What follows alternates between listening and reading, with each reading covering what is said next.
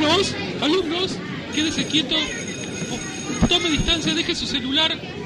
Les comento que ha faltado la señorita de plástica, de modo que vamos a tener hora libre.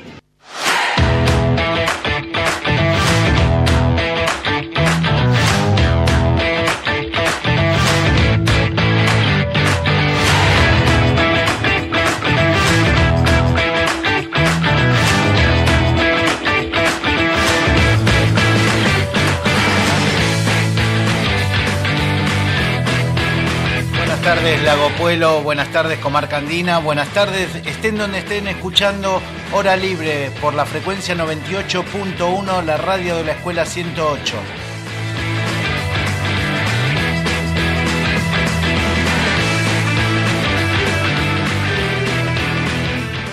Bueno, creo que todos sabemos que, que tenemos un día bastante particular, el día, los últimos días las noticias nos nos van llevando a, lugares que capaz no esperábamos, tal vez a una generación más que a otra, el tema de, lo que se está hablando, todos los medios.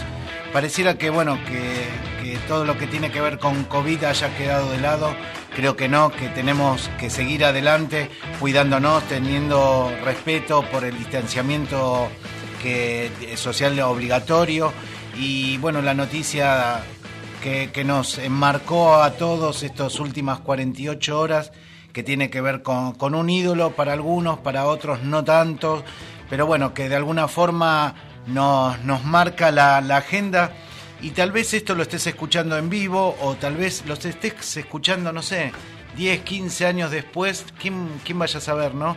Pero bueno, nosotros eh, creemos que es importante eh, hablar este tema y seguir también adelante, porque la vida continúa y en esa continuación de la vida creo que tenemos que reflexionar, más allá de la persona, de, la muerte de Diego Armando Maradona, tenemos que, reflexionar y pensar qué es lo que sucede o qué es lo que nos sucede con este tipo de, personas, personajes e ídolos que, que, bueno, realmente se lo ganan a través de sus condiciones, sus, eh, en este caso a través del fútbol, me parece que es importante que, podamos discutir eso, ¿no? De, lo que eh, representan los ídolos para nosotros.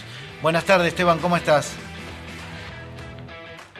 Hola, ahí está, ahora sí, faltaba apretar el botón. Eh, buenas tardes a todas las personas que estén escuchando y sintonizando este nuevo programa de impulsado aquí por la radio 7, por la radio 765 Roca del Tiempo, eh, que está llevado adelante con la intención de eh, mantenernos en contacto y muy interesante la pregunta inicial de eh, cómo hacemos para la construcción de nuestros ídolos, la revisión sobre la idolatría incluso eh, en múltiples formas, así que en uno de estos días particulares, hoy también obviamente vamos a estar atravesados por este tema, pero también estaría bueno que podamos saludar a quienes están del otro lado, allí en el móvil, ya eh, los chiques también están del otro lado, a ver si les podemos decir hola.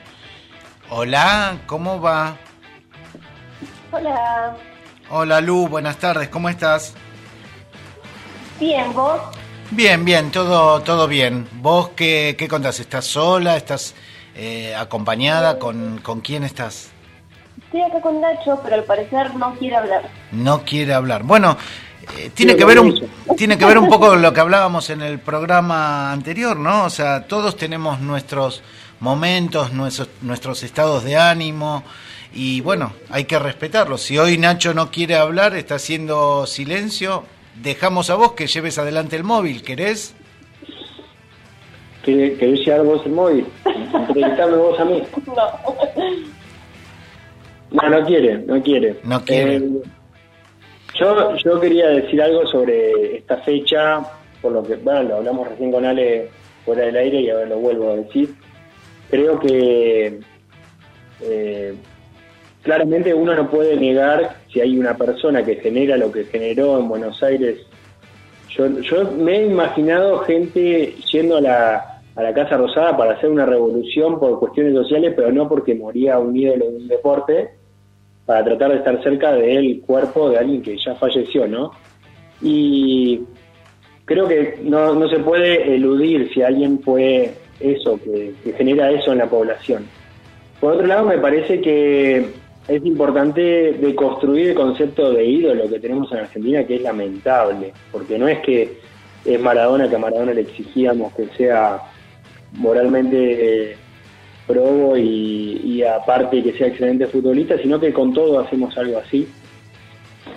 Me parece que tenemos los valores un poco trastocados, no digo que el fútbol no sea importante, me encanta eh, que haya un deporte que genere la pasión que genera, pero me parece que nos debemos discusiones como, no sé, la discusión esa que hubo por Facebook, donde estaban unos a favor, otros en contra, y calculo que en otros medios también, creo que eh, tiene que ver con un cambio generacional donde la mayoría de los más chicos se están dando cuenta que los que somos más viejos endiosamos gente o idolatramos gente que, que tiene valores que hoy no son aceptados, que realmente representan algo que hoy como sociedad, por lo menos, eh, queremos que no siga siendo así.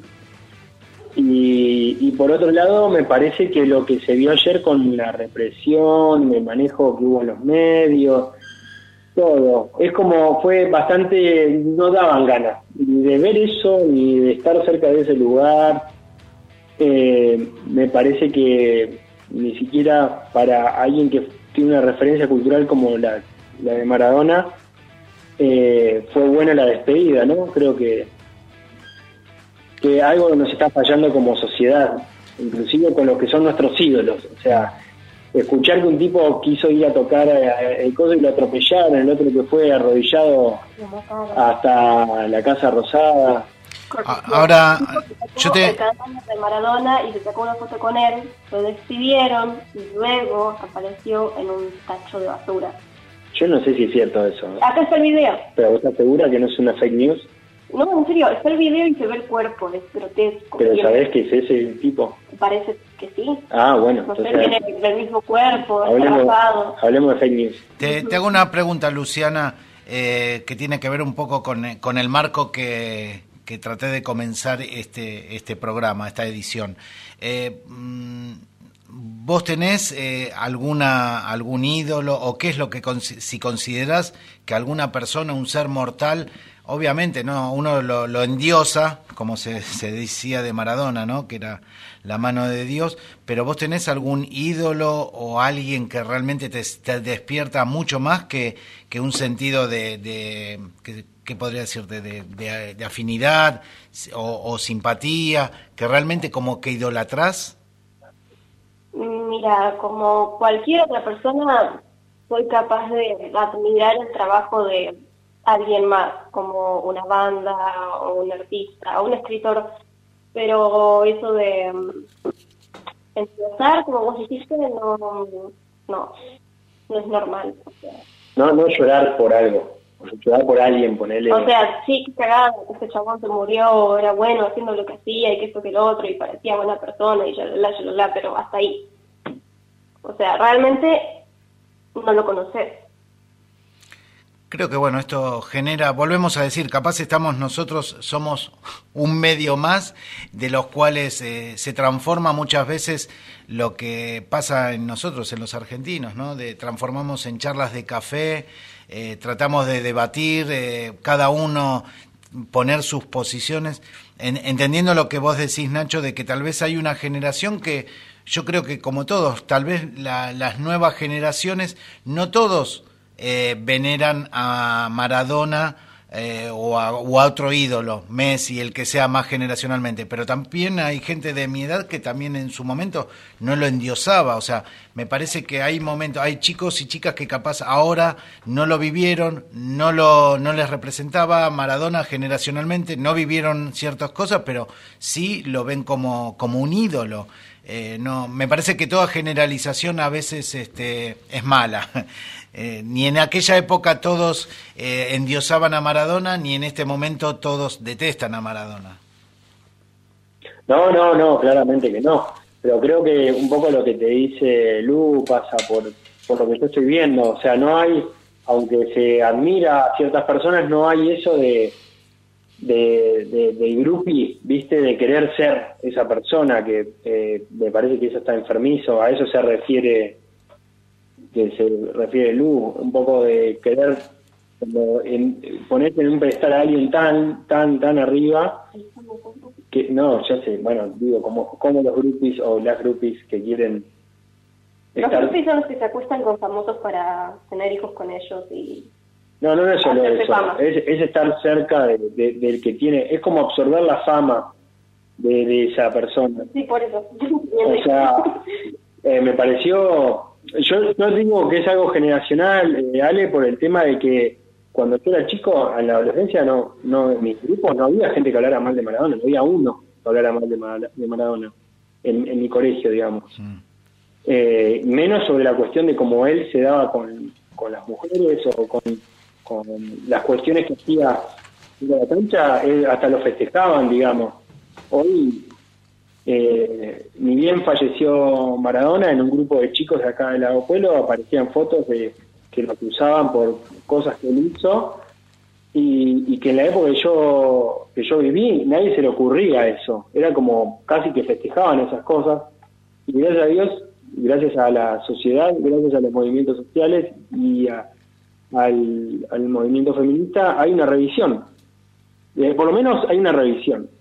Eh, nosotros vivimos una época donde la tele era donde estaban los dioses, ¿no? Como y ahora creo que la tele dejó de tener ese rol de Bueno, pero a ver, los chicos endiosan a, capaz en algún momento, a algún Instagramer, eh, un YouTuber. A Goku. a- claro, capaz, eh, o sea, está bien, el medio no es la tele, pero idolatran a, otro, a otras personas. De hecho, eh, hay chicos y, y chicas que, que tienen miles de... eh, siguen a miles de, de chicos, está bien, y, y lo están de alguna forma, entre comillas, endiosando porque tengo un millón de seguidores. Entonces, capaz no es ídolo de TV, no es un ídolo mediático, pero ellos idealizan a otras personas. De hecho, hablemos de, de ¿cómo se llama?, de alguno de, de los que... Rapper, iba a decir, qué bien. Hablemos de la faraona, un otro youtuber que fue La bajado- Faraona. de- dejado abajo de, de- de las categorías de, se- de seguimiento, así. eh, qué O el. WOS, o sea, El WOS, sí. el Es- WOS, o sea, los chicos endiosan a, a- a- también a ellos, ¿está bien? Eh, saludo ahí a, a Nacho y a, y a Lu que no me habían escuchado antes. Buenas tardes. Eh, me quedé pensando en esta idea de justamente la idolatría, ¿no? de cómo se va construyendo a lo largo de la historia eh, la, la la creación de estos ídolos o ídolas populares, eh, que es justamente un- los modelos a seguir. Y en este y en un mundo ya actual muy mediatizado, donde la vida pública y la vida privada ya se transparenta, donde no, donde se conoce cada vez más, no sé si se conoce más o se conocen muchas cosas, mucha información al respecto de, de estos seres que podemos adorar, también se eh, sucede de que se va cambiando cada vez más rápido la construcción de los ídolos. ¿no? A lo largo de los años uno puede imaginar la construcción de, monumentos y estatuas a lo largo y ancho de la historia, hoy eh, en formato de remeras o de pines, eh, o en canales de, no sé, en, fotos eh, editadas en Instagram, eh, pero mm, como también va cambiando rápidamente los modelos. No creo que hay mucho para analizar, capaz me estoy extendiendo demasiado, pero mucho para analizar, en tanto en la construcción de cuál es, de quién es ese ídolo, como en la construcción de qué manera se, se lo idolatra que ha cambiado a lo largo de la historia. Antes quizás por, eh, por decir, el Gardel también fue un ídolo popular en su momento eh, y ahora después tenemos que duró tantos años, hoy ya no se lo idolatra eh, por las nuevas generaciones, lo mismo va a pasar con, lo mismo pasó con el Che, lo mismo va a pasar con el Diego y probablemente va pasando cada vez más rápido, más frecuente a medida que aparecen ídolos o, o la esfera de, lo, de la idolatría cada vez va cambiando más rápido, ¿no? Aquellos que se ponen en un cierto eh, banquillo, por decirlo de alguna manera.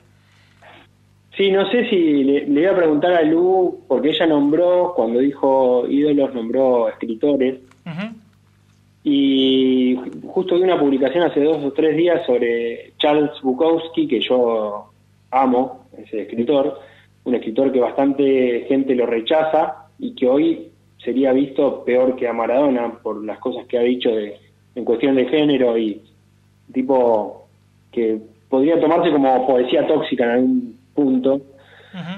Eh, una persona escribe sobre esa poesía y pone, tiene cosas buenas, tiene cosas malas, pero nunca hay que olvidar que es un personaje. Y me quedé pensando que los escritores se convierten en personajes que lo de Maradona, lo de los ídolos, es como, son los personajes que nosotros creamos colectivamente, ¿no? Y Lu, vos tenés algún perso- algún actor, algún escritor que vos decís, que para vos, vos admirás, no llegaste a idolatrar, pero que admirás. Es una cantante, una banda de metal, mm, Emily se llama. Este, um, yo lo que veo es que um, muchas personas de ese tipo, famosas, este, se crean una imagen turbo mega socialista para, no sé, creerse, para que la gente crea que son buenas personas. Por ejemplo, Emily habló sobre el asesinato de George Floyd. Este, y sí, es una cagada lo que le hicieron a ese chico, pero no sé qué decir, realmente... No, para nada, yo te entiendo. Vos decís que se ponen como políticamente correctos para ganar más adeptos. Sí, por ejemplo, este el baterista de los Beatles, no me acuerdo su nombre. Ringo Starr. Ringo Starr. Este, mi viejo vio el, el video en el que él cumplió 88 años este año. Este, no, 80 años, perdón. Este, um, hicieron un video, hicieron un directo y todo el mundo, este, un montón de famosos que salían de ese directo hablaban sobre el coronavirus, este, que nos deseaban a todos que estemos muy bien y que esto que lo otro, y realmente no tiene sentido. Toda esa gente no conoce ni a un cuarto de tus fans. Este, y realmente, a ver, el cumpleaños de Ringo estar en un directo, yo que sé, pudo ponerte a hablar de su carrera musical con los Beatles, de su carrera musical como solista, si esto tuvo alguna, yo la verdad no lo recuerdo. Este, pudo ponerse a cantar una canción o a tocar algo, pero no. Todos los famosos intermedios diciendo boludeces. Y digo boludeces porque yo realmente no les creo. O sea, qué bien que haces un trabajo, pero no sé, no. Creo que, bueno, de lo que vos estás diciendo, Lu, y también lo que compartimos acá en esta mesa, eh, de alguna forma tenemos una responsabilidad. En este caso nosotros tenemos a través de, este micrófono también que cumplir con una responsabilidad de lo que transmitimos. Eh, vertimos también opiniones, eh, podemos pensar igual en algunas cosas, discrepar, podemos decir un montón de cosas, ¿no? Y lo que vos estás diciendo, esto de quedar políticamente correcto, me parece que en algún punto hay una, una generación en la cual eh, Maradona representó y, en, eh, y, diciendo lo que vos decís, o sea, me parece que él decía lo que sentía, ¿está bien? Lo expresaba, no la careteaba, ¿está bien? O sea, eh, podemos hablar todas las falencias que tiene él en su vida particular, su, todo lo que él hizo por ahí mal, pero bueno, forma parte de su vida, sus imperfecciones, pero el tipo decía lo que quería. en, en función de eso también él obraba ¿no? o sea, un reconocimiento también, eh, que las madres de Plaza de Mayo los reconozcan, eh, estuvo con Fidel y en Cuba lo seguían esperando, o sea, eh, me parece que, que el tipo era no hay nadie que no lo conozca o no lo haya conocido por lo menos en una generación. Seguramente que capaz en el fútbol eh, hoy día hay otros ídolos, los niños, las niñas o aquellos que sean aficionados al, al, al fútbol reconocen otros ídolos, ¿no? Pero una generación que vivimos lo conocían en todos lados. Entendamos que, que, era una persona que, que nació en un lugar, en un contexto muy difícil, en una situación muy este, extrema y ser Maradona todo el día, las 24 horas, o sea, ¿con qué cabeza nace o se cría esa persona, no?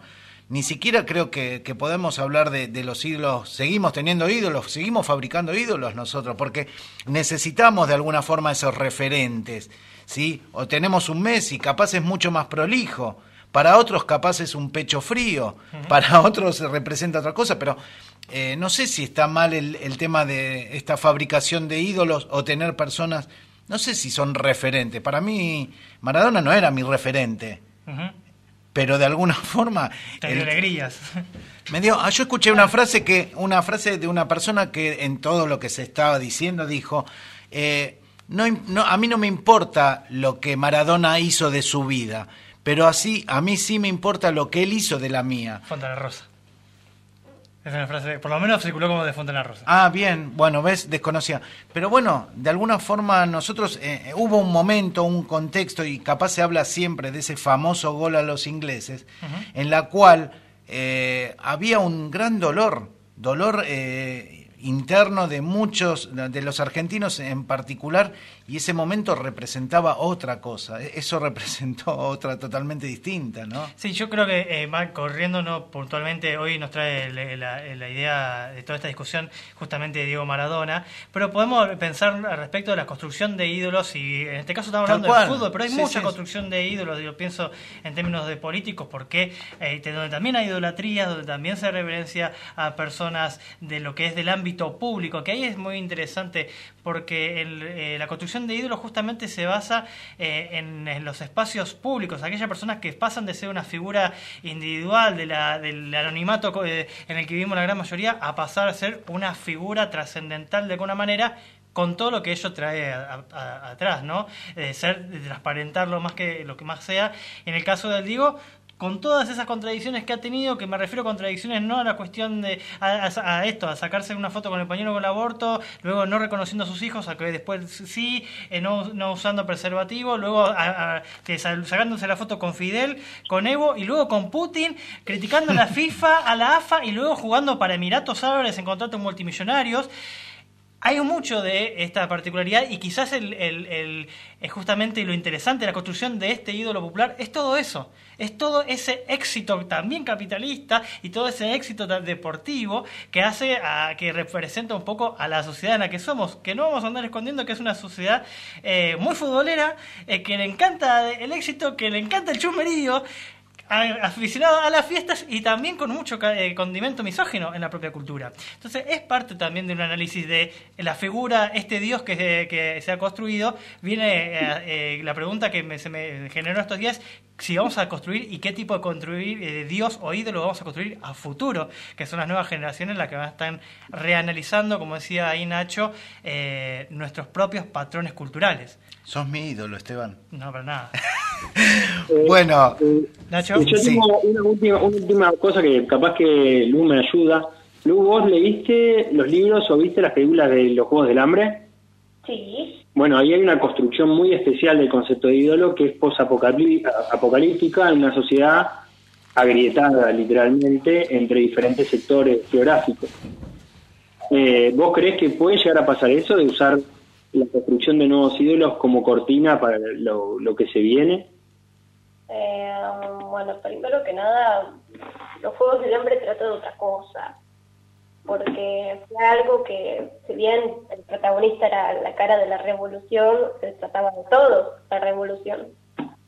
Este, um, no sé, este, no tengo idea. Eh, yo creo que un poco va por ahí. Mm porque es lo que es la literatura adolescente que más se consume, digamos, los Juegos del Hambre y hay un montón de trilogías parecidas. Un nuevo libro de los Juegos del Hambre. Mira.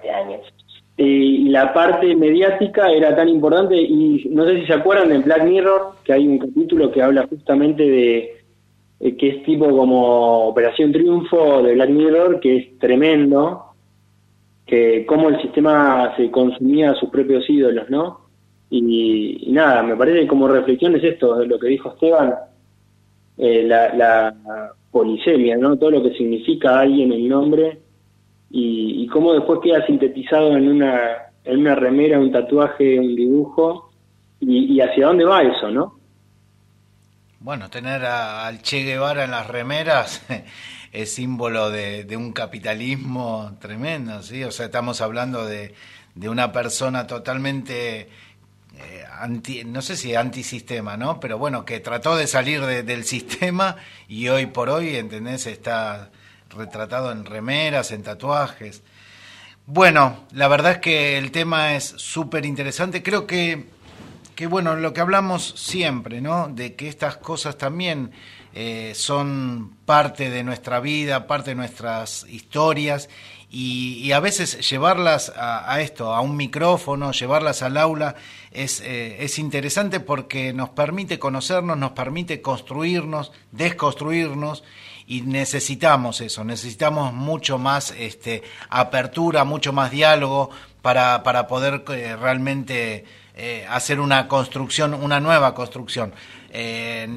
para nuestros jóvenes y nuestras jóvenes, seguramente esto esto que está sucediendo, a algunos los toca de cerca, a otros los toca un poco más de lejos, y, tenemos que, ponerlo al aire. Me parece que, seguir adelante como si no pasara nada, bueno, no, también es, eh, sería mirar para otro lado. Sí, estoy convencido y creo que, bueno, acá somos parte de un equipo que no nos debe eh, alejar un poco de la realidad que sucede, nos está atravesando, que tiene que ver con esta pandemia, con la pobreza, con las cuestiones sociales, con las cuestiones de la provincia que realmente son graves, lo que se está hablando con respecto a la megaminería. Hay un montón de cosas que, que también nos van atravesando más allá del terreno de los ídolos. Pero tenemos que, que construir, tenemos que pensar que hay un, un futuro que, también tiene que ver con esto, con lo humano, con lo imperfecto, con lo que nos sucede, con los ídolos que capaz pensamos que están a miles de kilómetros de distancia, pero algunos lo sienten como muy cercanos. Bueno, ¿algo más eh, del, desde el móvil? Eh, no, sí, eh, Lu preparó ah, un tema, pero no sé si, si lo quiere, quiere hablarlo después del, del tema musical que van a pasar ustedes. En el próximo bloque, entonces, la, escuchamos a, Luciana. con ¿Nos podés adelantar algo?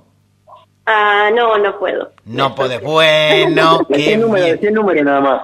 451. La dejó, picando. 451. 451 o 451. 451. 451. No es la cantidad de chicos eh, que pueden conocer a una chica en el partido de Escobar. Eh, no, nada de eso, ¿no?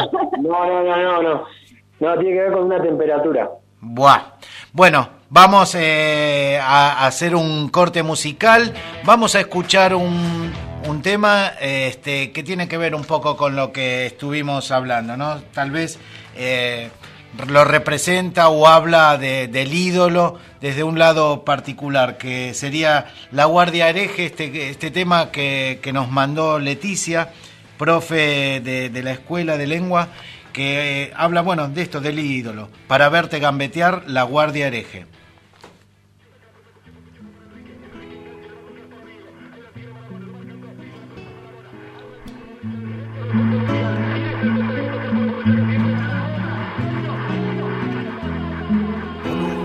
De lisos crotos, esperando por el bondi. De Fiorito a Paternal, las pisadas, las rabonas, son los chiches que los viejos no te podían regalar. Y en la villa se juntaban los pendejos para verte gambetear del riachuelo para el mundo, desde el cielo hasta el infierno. Patadas en catalán llaman a diva manguearle milagros a San Genaro. Porque entrabas a jugar y se juntaron y la camorra. Para verte gambetear 30 millones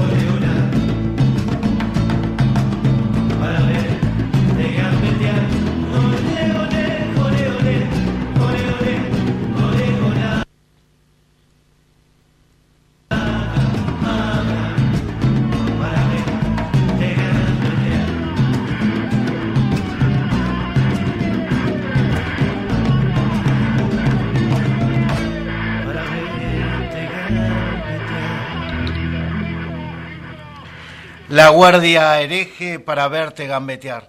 ¿Cuántos temas habrá, Esteban, de que se le dedica al Diego? ¿Cuántos pensás que debe haber tantos?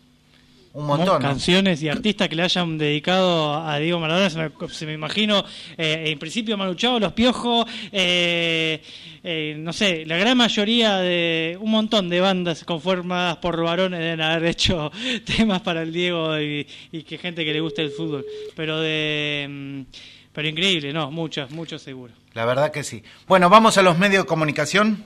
Los medios de comunicación, el Facebook, Colegio 765, el mail, colegio765 arroba gmail.com, Instagram, 765.roca del tiempo y el canal de YouTube, Escuela 765M. Y si querés mandar mensajes al 2944-897124, en la radio Todas las Voces. Yo como persona de clase media que vive en un país el cual padece de problemas socioeconómicos hace más de 70 años, ¿qué cosa me importa que Kanye West padezca de trastorno bipolar?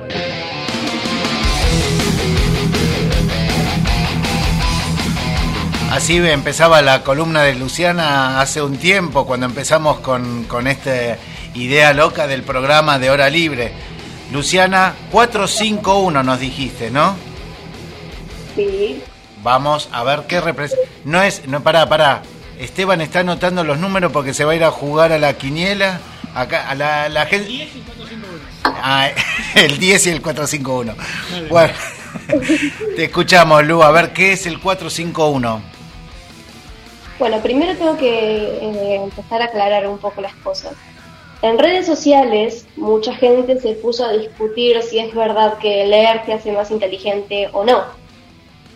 Y hoy vine a, a hablar sobre esta disputa más a fondo y a desmentir todo esto, poniendo como ejemplo un libro muy famoso llamado Fahrenheit 451 del año 1953, ¿puede ser? Puede ser, sí, puede ser. Escrito por Ray Bradbury. Exacto. Este iba a hacer el resumen del libro, pero no llegué, así que les voy a leer hasta donde llegué y a ver si puedo profundizar en ese tema. Muy seguramente me voy a trabar al hablar, pero ya le dije a Nacho que sí o sí me tiene que ayudar. Te estamos escuchando, tranquila. Ok. Tiene Eh. Yo voy a hacer el contexto. Eh, eh, el libro es de 1953. Lo que van a escuchar fue escrito por un autor hace por lo menos 67 años cuando se publicó el libro. Quizás fue escrito antes de que se publicara, ¿no? Mucho antes. Sí, obviamente. Bueno, empiezo. En un mundo distópico, Fahrenheit 451 cuesta- cuenta la historia de Gael Montag, un bombero que quema libros y la casa de sus propietarios.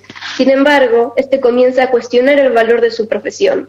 A lo largo de la novela, Montag entra en conflicto con su existencia, de su lugar en una sociedad opresiva en la cual la censura es la norma. Su resistencia se hace más fuerte después de conocer a su nueva vecina de 17 años, Clarice McClellan. Ella siente tanta curiosidad por el mundo como desprecio por la tecnología que lo domina, la recurrente violencia armada y los autos que van a toda velocidad. Ella es todo lo contrario a su esposa, Mildred, la cual vive empastillada y lo único que hace es mirar la televisión. Guy se da cuenta al instante de que no es feliz y de que no la ama. Y hasta ahí llegué. Este, ah, básicamente de lo que trata esto es sobre la desinformación. Es decir,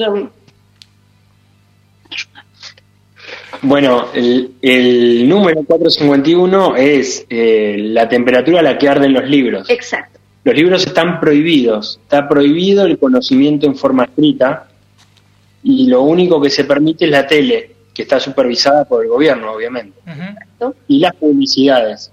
Lo que el gobierno no quiere que sepas. Eh, yo hice un análisis de Fahrenheit 451 para geografía porque hay una parte cuando ella lee que los autos van muy rápido, ¿vieron que dice? Que ella Sí, sí. odia los autos que van rápido. Los carteles de publicidad tapan todo el paisaje. O sea, está solamente permitido la tele, que tiene publicidad, obviamente, y la publicidad en carteles en la autopista para que la gente solamente consuma y no se informe. Claro. Claro, yo hice acá en especial uno porque me dio flojera escribir todo, bueno, un resumen de 11 minutos. Este, y para no contar el final, este, aunque es un final feliz, pero de todas formas Nacho me dijo que no lo cuente. No, no vamos a Este, spoilear al final de un libro. Tal cual. Entonces, ¿los libros eh, nos hacen o no más inteligentes? Esa era la pregunta que querías resolver. Mm, Mira, ¿cómo decírtelo? Sí, no. En redes sociales hay mucha información falsa. Y lo que me dice mi sentido común es que por lo general un libro no puede tener información falsa. De eso estuvimos hablando este, con Nacho. Hay editores que te dicen si lo que escribiste está bien o no. Este, um, de hecho, no todo el mundo puede ponerse a escribir libros. Pero este, perdóname, Luciana, o sea, me parece interesante lo que Sí. traes el debate eh, y que surge muchas veces en este nuevo tiempo en la cual tecnologi- la tecnología parece Claro. también a veces falsearnos. Pero eh, yo, yo discrepo de eso realmente, porque capaz una persona puede escribir un libro, se lo, se lo editan y capaz es totalmente mentira. En cambio, Wikipedia, sí, que se la cuestiona muchísimo a Wikipedia, la verdad es que es mucho más transparente a veces que cualquier otro libro, porque eso está a, a la vista de todo el mundo. Cualquiera puede refutar esa lo que se escribe ahí y es algo que, que no es una, por ahí muchos lo, des- lo desestiman como una fuente válida. No sé, es, es conocimiento popular también. Sí, claro, a lo que me refiero yo es que si confías más en una página en Wikipedia que en un doctor con un título, este, vas a ser un ignorante. Tal vez no seas estúpido, pero si te la pasas tragando información falsa, vas a ser un ignorante. Eso es a lo que me refiero. Ignorancia no es lo mismo que estupidez, pero la ignorancia es la ignorancia. Sí, quería- como- quizás si me permite sumar el hecho de quizás Wikipedia podríamos poner que es una enciclopedia. Primero que podemos decir que es una enciclopedia virtual, lo mismo que la enciclopedia Salvat, también escrita por personas con una con una línea editorial, eh, venía en papel o bien en papel y también podemos eh, pod- podría quizás ir al, al, al- al Salvat y decirle, che, yo opino distinto respecto a lo que escribiste sobre la conquista de 1495, de 1492 de, de España a, a América. Eh, pero lo interesante quizás tiene que ver con algunos formatos como la, incluso YouTube o algunos for- eh, digamos, forma de acceder al conocimiento que te dicen esta es la verdad basándose en supuestas investigaciones cuando capaz esas personas no están haciendo investigaciones. Aquí pienso en, no sé, eh, en, por ejemplo, en la, últimamente se dice, estuve investigando en, inter- en Internet. Inter- Internet no es un lugar donde se pueda investigar, porque no es Internet una fuente de investigación. Para investigar en el campo de la investigación necesitas tener, encontrar, eh, por ejemplo, o sea, no puedes investigar química en Internet, no puedes investigar geografía en Internet, no puedes investigar sociología en Internet. Lo que puedes hacer es acceder a información por de gente que ya investigó en el campo. Eso creo que es algo Perdón, interesante. perdón. Sí, Ahí, ahí voy a diferenciar algo que es importante, que el concepto de inteligencia, diferenciarlo del concepto de sabiduría. O claro. sea, el, ten- el tener acceso a un montón de información, vuelvo, a mí me encantan los libros, eh, trajo esto Chiana de lo distópico, me encantan los libros de ciencia ficción. ¿Se acuerdan del hombre bicentenario? sí. Sí. Creo que en el hombre bicentenario era que aparecía algo parecido a Wikipedia, donde eh, podías consultar absolutamente cualquier cosa y había un, un ser robótico que te daba toda la información que podía haber. No me acuerdo si era en el nombre bicentenario, pero es como esto que vos estás diciendo, el, la- el falso acceso absoluto a información da la sensación de que los libros ya no son necesarios y que el concepto de investigar es buscar algo, poner qué es un huevo y la, te responden que un huevo es tal cosa y vos creés que ya tenés el conocimiento de la reproducción de una gallina y solamente tenés una parte de esa información. Sí, por ejemplo, este, pensarlo en- incluso en sociedades donde eh, no son, eh, que no escriben, digamos, que no son alfabetas o culturas que no son alfabetas, sino que tienen construcción de conocimiento oral y una perspectiva muy distinta justamente hacia ese conocimiento. Quizás no sepan cuál es la conformación química de, de el pájaro, pero saben cómo imitar su canto para poder cazarlo. Y ahí tenemos otro tipo de, de De conocimiento. conocimiento, y de inteligencia también, ¿no? Ahí quizás hay mucho para... Creo que esos son los dos puntos a analizar, eh, eh, quizás a veces desde, desde ese lugar. Así que buenísimo esa también. Fahrenheit 451 eh, también tiene mucho para, para... Nos trae mucho para analizar desde, desde ese lugar, incluso también de la construcción de lo, de lo simbólico y de los ídolos también. Tal cual. Sí, entonces. a- aparte, trae, trae a discusión algo muy interesante que varios de escritores de ciencia ficción, como son Aldous Huxley, Ray Bradbury, bueno, Asimov, eh, George Orwell, que mete el concepto de las drogas legales en los pibes, ¿no? Porque habla de una sociedad como adormecida con psicofármacos, que era en esa época cuando salió el Prozac, en- creo que en los 30 salió, y el otro día veía cómo el- el- la, la psicofarmacología revolucionó en Estados Unidos las relaciones y generó también esto, la tele y la psicofarmacología como el adormecimiento del pensamiento crítico, lo que sucedía alrededor, ¿no? Bueno, ¿algo más, Luciana, para comentarnos con respecto al 451? Eh, no, nada más. La verdad que no me vine muy preparada porque, repito, no terminé de hacer el resumen. Este, pero nada, quería dejar en claro eso. Bien. Ojo con la información falsa. Tal cual. Bueno, esperamos eh, que, que la semana que viene, si querés completarnos, ya la semana que viene te contamos a vos y a todos los que nos están escuchando, va a ser el fin de nuestra temporada, vamos a estar cumpliendo 20 programas y bueno, va a ser el fin de nuestro primer este primer año acá en la radio de la escuela 108 así que si querés eh, prepararnos algo algo rico serían buenísimo ¿sí? Si querés convidarnos con algo rico, mucho mejor. Si querés preparar material o terminarlo del libro Fahrenheit, bienvenido sea también, ¿eh?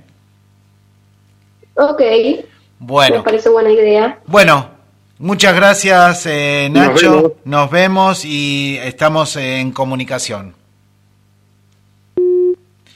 Bien, y ahora en la continuidad de- del programa hay un trabajo que hizo nuestra compañera Leticia, que, que participa con nosotros también de- del espacio de la radio y que seguramente la semana que viene vamos a poder charlar con ella, eh, que tiene que ver contra el Día Internacional contra la Violencia de Género.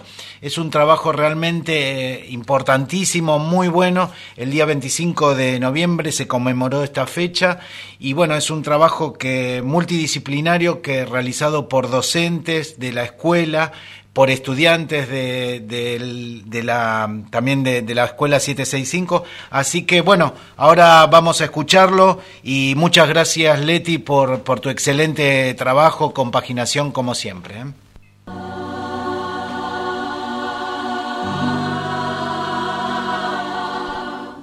Música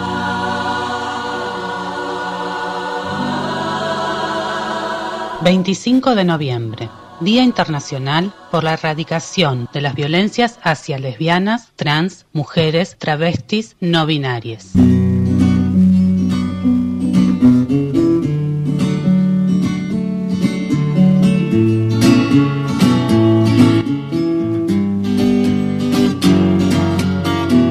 Todos los 25 de noviembre se recuerda el día en que las hermanas y activistas dominicanas Mirabal fueron asesinadas. Si me matan, sacaré los brazos de la tumba y seré más fuerte, solía decir Minerva Mirabal cuando ya se sabía amenazada. Minerva fue una de las tres hermanas dominicanas asesinadas brutalmente el 25 de noviembre de 1960 por órdenes del dictador Rafael Leónidas Trujillo, quien gobernó la República Dominicana. Que Estado, los cielos, las calles, que tiemblen los jueces y los judiciales. Hoy a las mujeres nos quitan la calma, nos sembraron miedo, nos crecieron alas. Patria, María Teresa y Minerva Mirabal eran activas militantes contra el régimen de Trujillo, y aquel 25 de noviembre sus cuerpos aparecieron destrozados al noroeste de República Dominicana. Horas antes, un escuadrón enviado por el dictador las había matado a golpes y metido dentro de un vehículo para simular un accidente. Nunca hubo dudas de que se trataba de un crimen.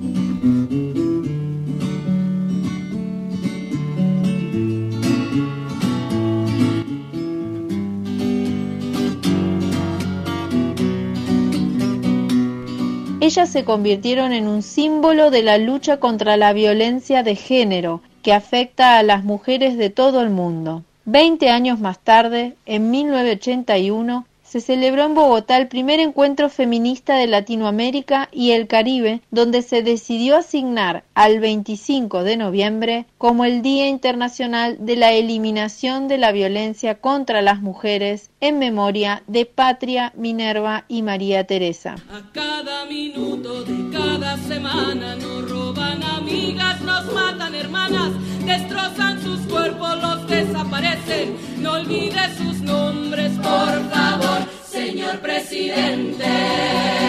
En 1999, la ONU apoyó que el 25 de noviembre sea, en todo el mundo, una jornada de reivindicación e invitó a gobiernos, organizaciones internacionales y no gubernamentales a convocar actividades dirigidas a sensibilizar sobre el problema y a reclamar políticas en todos los países para su erradicación. Estamos sin miedo, pedimos justicia, gritamos por cada desaparecida, que resuene fuerte, nos queremos vivas, que caiga con fuerza el feminicida.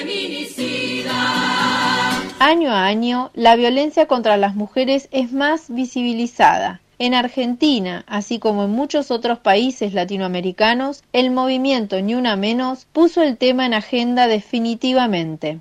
A las manifestaciones, cada vez más masivas, se le sumó el primer paro internacional de mujeres el 8 de marzo del 2017. Yo todo lo incendio, yo todo lo rompo. Si un día algún fulano te apaga los ojos, ya nada me calla, ya todo me sobra. Si tocan a una, respondemos todas. La cifra es determinante. El 70% de las mujeres del mundo experimentan violencia en el transcurso de sus vidas. En los últimos 10 años, en Argentina hay un promedio de un femicidio cada 30 horas. Según estadísticas de la Oficina de Violencia Doméstica de la Corte Suprema, solo en 2018 fueron 278. En Chubut, 25 mujeres fueron víctimas de femicidio en los últimos siete años, según datos del Poder Judicial. El 92% de los femicidas mantenían una relación de pareja, expareja o un vínculo familiar con las víctimas.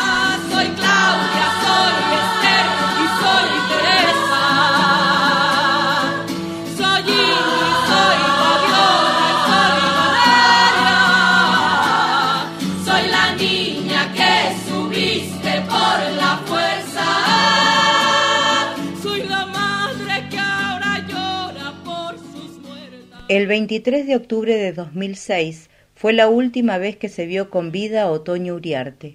A partir de allí, nada se supo de ella. Tenía 16 años, pocas pistas en el caso, una red de prostitución con policías implicados y audios con prosenetas de la zona fueron los principales indicios para dar cuenta de que a la joven la habían secuestrado con el fin de someterla a una red de trata.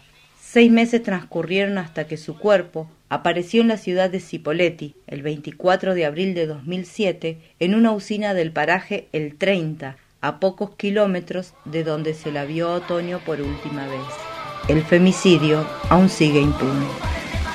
Salí para el trabajo y no fui. Salí para la escuela y no llegué. Salí del baile y me perdí. Melina Romero tenía 17 años cuando desapareció el 24 de agosto del 2014. Su cuerpo fue encontrado un mes después en un predio cercano al SEAMSE de José León Suárez. Junto a una amiga habían sido drogadas y alcoholizadas antes de ser abusadas. Durante la investigación, Melina también fue víctima de la estigmatización de algunos medios masivos que llegaron a referirse a ella como una fanática de los boliches que abandonó la secundaria. Dicen que desaparecí porque andaba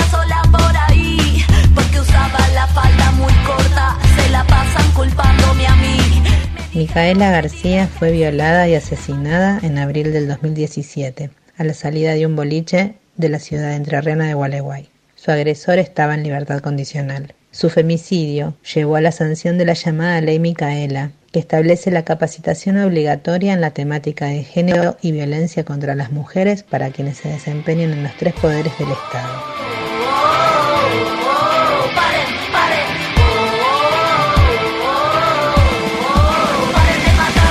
Janina Montes fue asesinada por su pareja el 29 de agosto de este año en Comodoro Rivadavia, de 86 puñaladas. El cuerpo de Janina fue encontrado cinco días después del crimen por un vecino.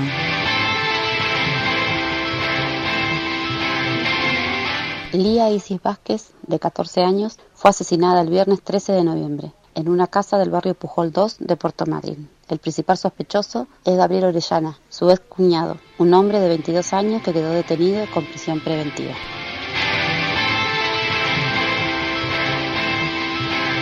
Marita Verón fue raptada desde un automóvil el 3 de abril del 2002 en la ciudad de San Miguel de Tucumán por un grupo dedicado a la trata de personas. Tenía 22 años y una hija. Su madre, Susana Trimarco, inició su búsqueda y recorrió el mundo convirtiendo el caso en un emblema de lucha. María Cash desapareció en julio de 2011 cuando tomó un micro en la terminal de retiro con destino a Jujuy. Fue vista por última vez en Salta el 8 de julio. Entonces tenía 29 años. Su padre, Federico Cash, murió en un accidente de tránsito cuando seguía una pista sobre el paradero de su hija. Candela Sol Rodríguez fue secuestrada a pocas cuadras de su casa, violada y asesinada días más tarde, en agosto de 2011. Su cuerpo fue hallado por una cartonera en una bolsa de consorcio a tres kilómetros de su vivienda. Tenía 11 años. La historia de la humanidad, que es la historia de la enfermedad. Carajo, mal que estamos, los humanos locos. Diana Zacayán fue una de las principales activistas del movimiento de derechos humanos y de la lucha por el reconocimiento y la inclusión social del colectivo trans en Argentina y en la región. Tenía 39 años cuando fue asesinada entre la noche del 10 y la madrugada del 11 de octubre de 2015 en un departamento en el barrio porteño de Flores. Su cuerpo fue hallado dos días después, amordazado y atado de pies y manos.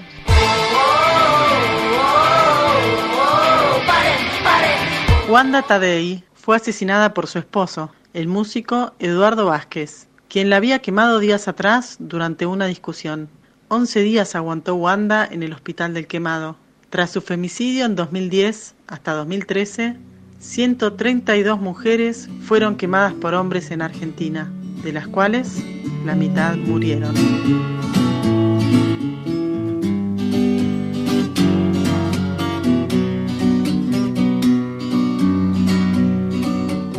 En cada número, en cada estadística, hay mujeres, madres, hijas, hermanas, amigas, compañeras que merecen justicia.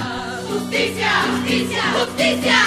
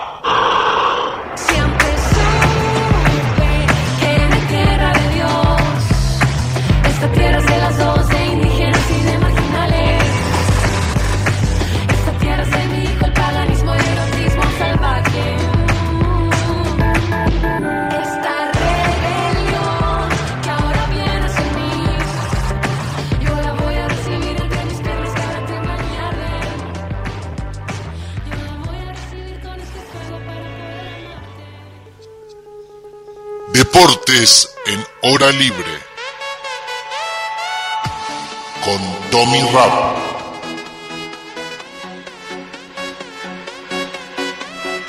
Fútbol.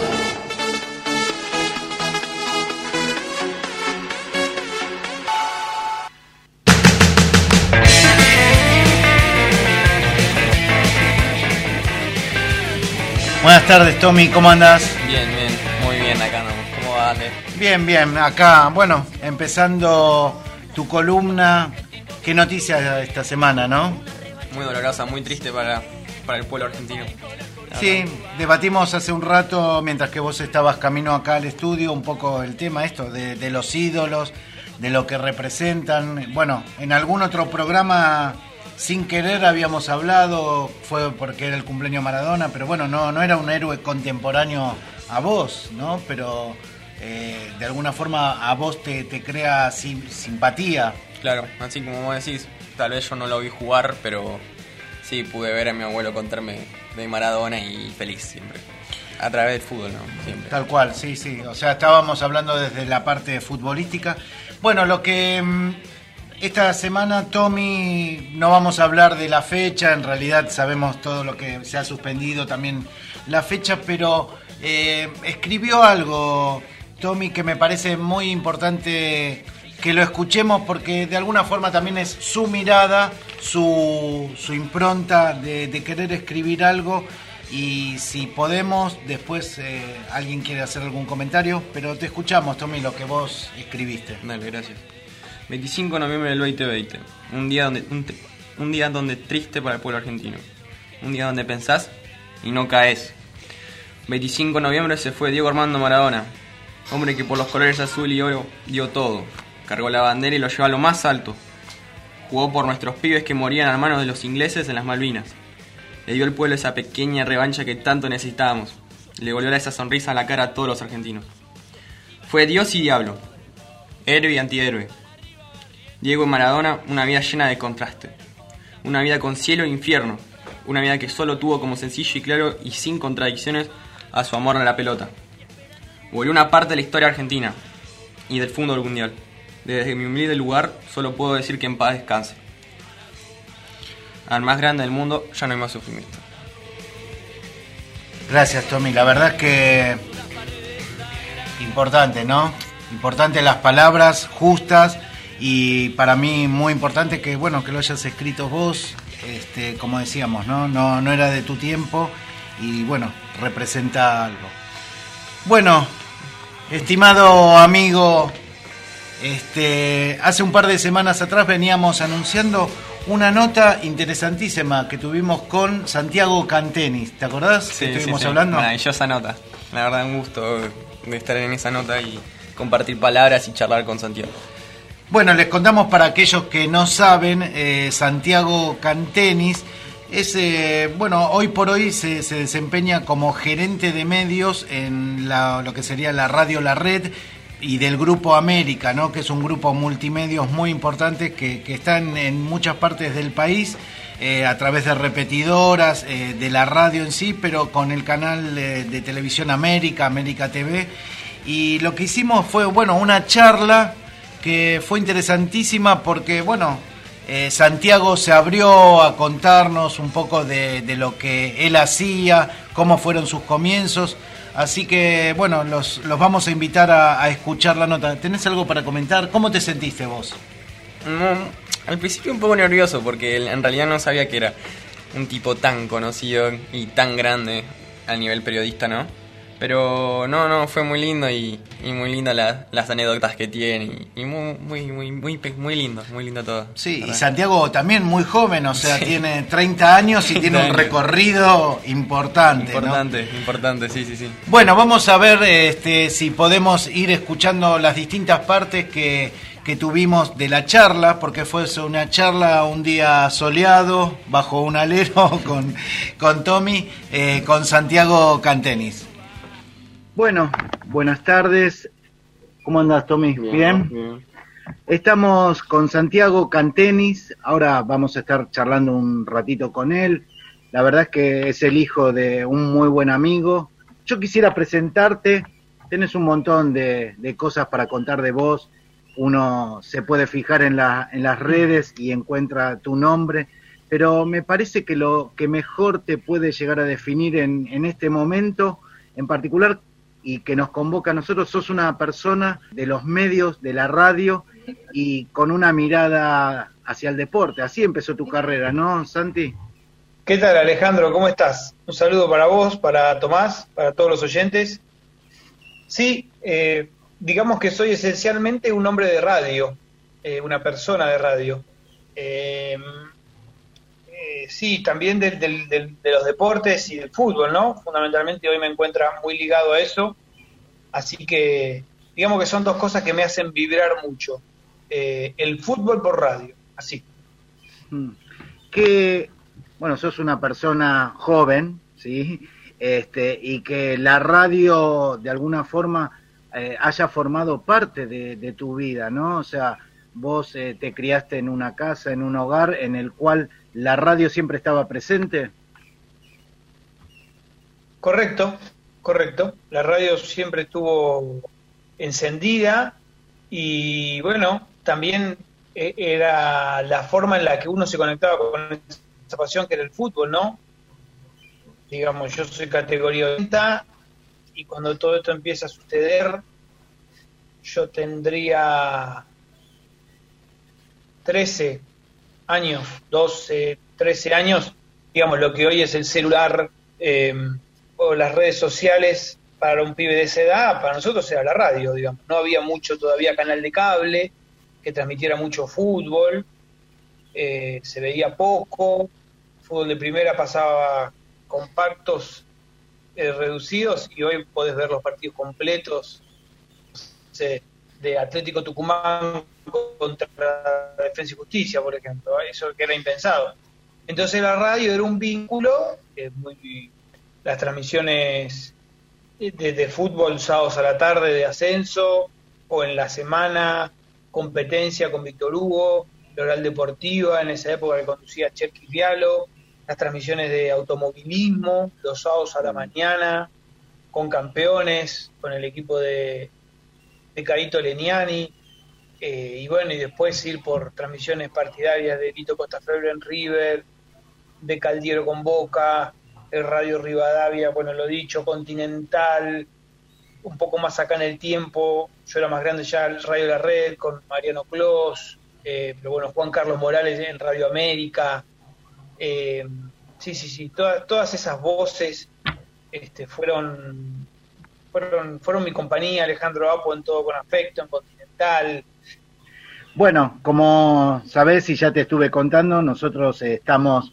en una radio, en una radio escolar, eh, en la cual, bueno, lo que intentamos en este tiempo, en el cual nos agarró el coronavirus, la pandemia, eh, tratar de, de llegar y estrechar vínculos, porque de alguna forma las redes sociales sí estrechan vínculos, pero bueno, la radio, la radio escolar, este, lo que intenta de alguna forma es eso, acercarnos con, con, nuestros estudiantes, con nuestras estudiantes también, y en el caso particular de esta conversación, bueno, nos convoca con, con Tomás, que también de alguna forma es este fanático de- del fútbol, del deporte, y bueno, se ha sumado a la radio, vendría a ser nuestro, nuestro Santiago en estos momentos, ¿no?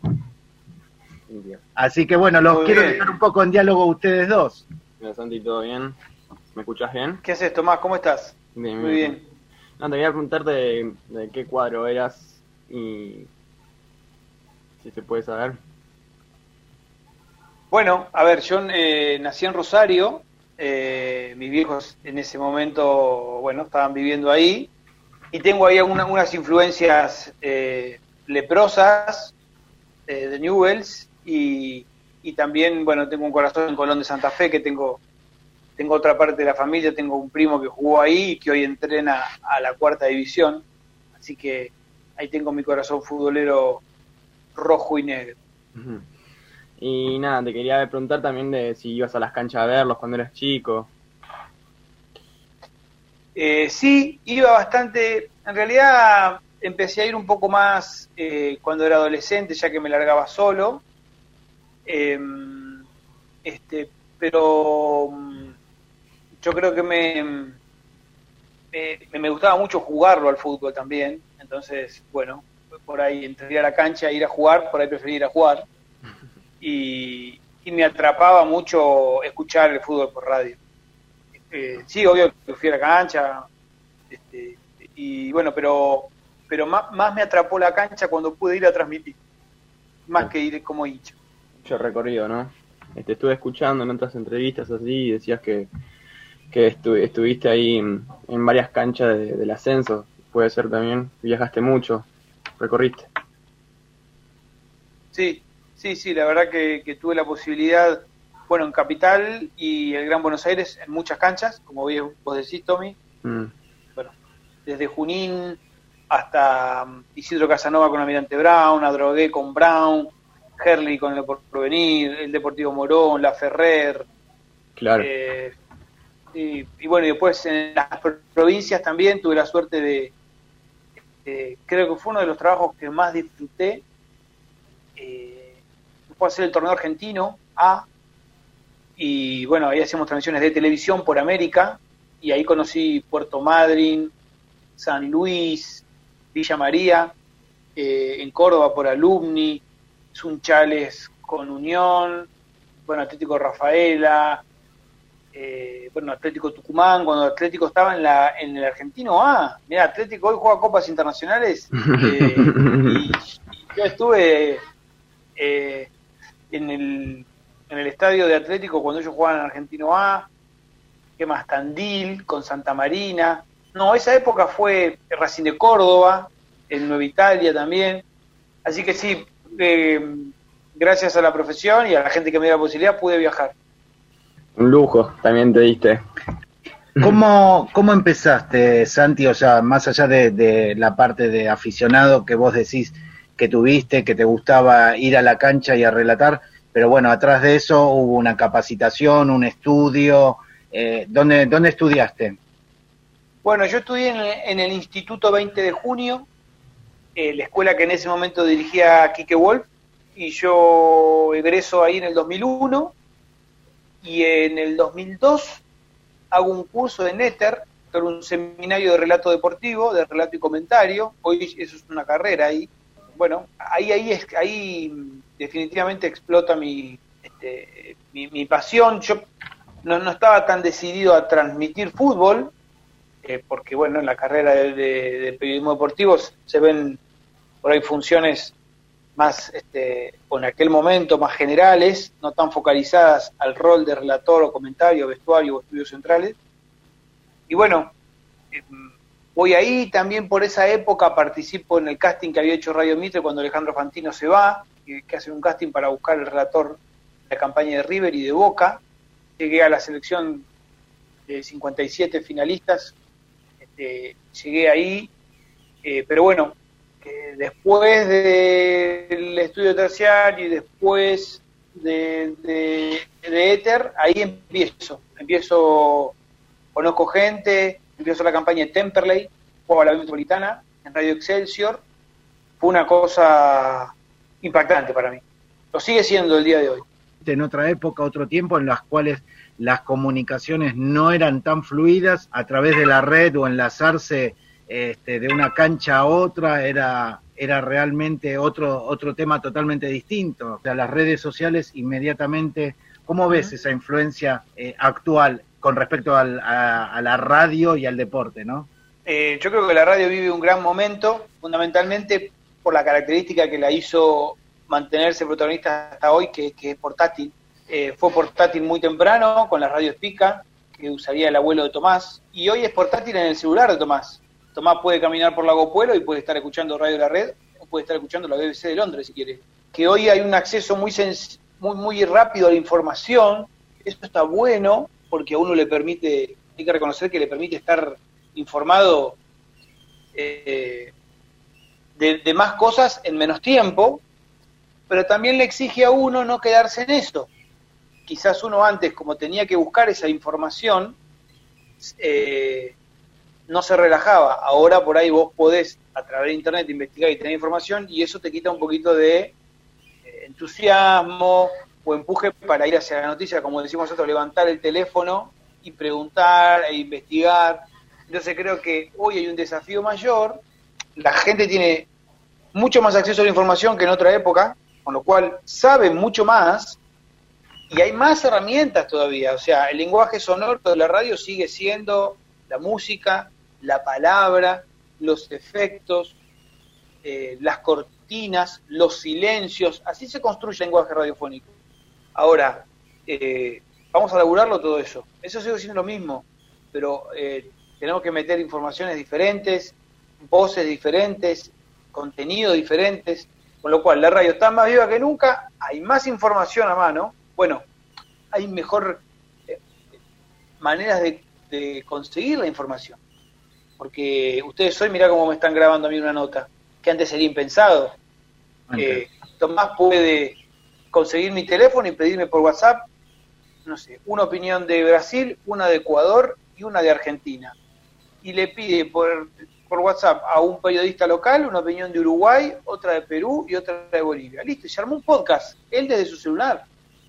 Por eso digo, primero planteé que hay que el medio te exige porque la gente está más informada. Ahora también esas plataformas te permiten a vos hacer cosas más creativas, con lo cual hay que crear, hay que crear y no hay que quedarse quieto. Interesante lo que dice. Em, bueno, te quería también preguntar, de, también a mí me interesaría, ya tengo 17 años, me quedo un año de secundaria y ya después tendría que estar en, en terciario o universidad. ¿Cómo fue, terminando tu carrera, cómo fue tu vida después? Si fue, encontraste em, laburo, por así decir, eh, rápido, pudiste... Eh, bueno, costó mucho, eh, costó mucho, hubo un momento de incertidumbre donde pensé en, en, en dedicarme a otra cosa. Eh, digamos que yo me recibí en el 2001, tuve dos o tres trabajos, porque bueno, me, me contrataban temporalmente y, me, y bueno, y, por ahí con la plata que yo cobraba en ESPN, por dos semanas de trabajo para un gran slam, yo tenía tres meses de alquiler pagos. Empecé a trabajar en el 2002-2003, muy, muy así este, informalmente, y a mí me contrata un medio por primera vez en, relación de dependencia en el 2012, que fue Radio La Red. Yo estuve 10 años en forma particular e independiente. Eh, que bueno, que siempre agradezco a Juan Safrán, que fue profesor mío, que me dio una gran mano. Eh, fue el tipo que me llamó, él me llamó a mi casa, me acuerdo, porque yo no tenía celular. Y él tomó el, el- el currículum, lo leyó, miró mi teléfono y me llamó. Un gesto. Este, y después me dijo, llamame en tal fecha a ver qué podemos hacer. Y después algo pudimos hacer. Con lo cual, bueno, a todos, digamos, no, yo no soy quien para que me entrevisten, pero cada vez que, que me entrevista alguien, yo a Juan lo nombro porque para mí fue un gesto fenomenal. Y bueno, hubo que moverse mucho, Tommy. Este, siempre digo que esto es como en la cancha. ¿Viste? Te veo que vos tenés un buen lomo, debe, debe ser difícil sacarte la pelota vos, tenés una buena espalda. Pero viste, es como en la cancha. Si en la cancha no te movés, no te la dan. Eh, y acá es lo mismo, acá hay que moverse este, y no hay que quedarse quieto. Bueno, y estábamos escuchando la nota que tuvimos con Tommy a Santiago Cantenis. Y bueno, él eh, nos dio un parte de, de su recorrido, de, de su historia, ¿no? Bueno, Claro. que puede llegar a ser la tuya, Tommy, ¿no? Sí, sí, la verdad que no estoy muy serio de lo que de lo que me espera después de la secundaria, así que aprovechar los últimos años que me Vos quedan. estás siguiendo la orientación educación física. Sí, así es, educación física. Bueno, tal vez eh, el camino sea comentarista deportivo. Bueno, vamos a seguir escuchando ahora eh, la nota que le hicimos hace 10 días a Santiago Cantenis, que nos va a contar un poco también cómo él... Dejemos, deje- vamos a escuchar la nota. escuchar. Escuchemos, sí, si no adelantemos más, seguimos escuchando la nota. ¿Qué le dirías a estos chicos y a estas chicas? Porque eventualmente también, o sea, hoy el deporte no, o, el comentario deportivo no es solamente exclusividad de- del género masculino. Hemos, sabemos que hay este, chicas que ya están comentando, son relatoras de fútbol, bienvenido sea. ¿Cuál sería tu mirada? ¿Cómo tendrían que empezar o por dónde empezar a abrirse surco en el camino de- de ser relator deportivo? O comentarista deportivo, ¿no? Y en un medio. Bueno, primero, eh, obviamente cada uno apuntará al medio que más le guste. Hoy por ahí es cierto que hay, mucha hay, mucha conexión hacia los medios audiovisuales y por ahí la tele impacta, ¿no? Pero el relato deportivo en radio está muy vigente y lo primero que yo sugiero, aconsejo, lo que, pueda yo decir, hay que escuchar radio.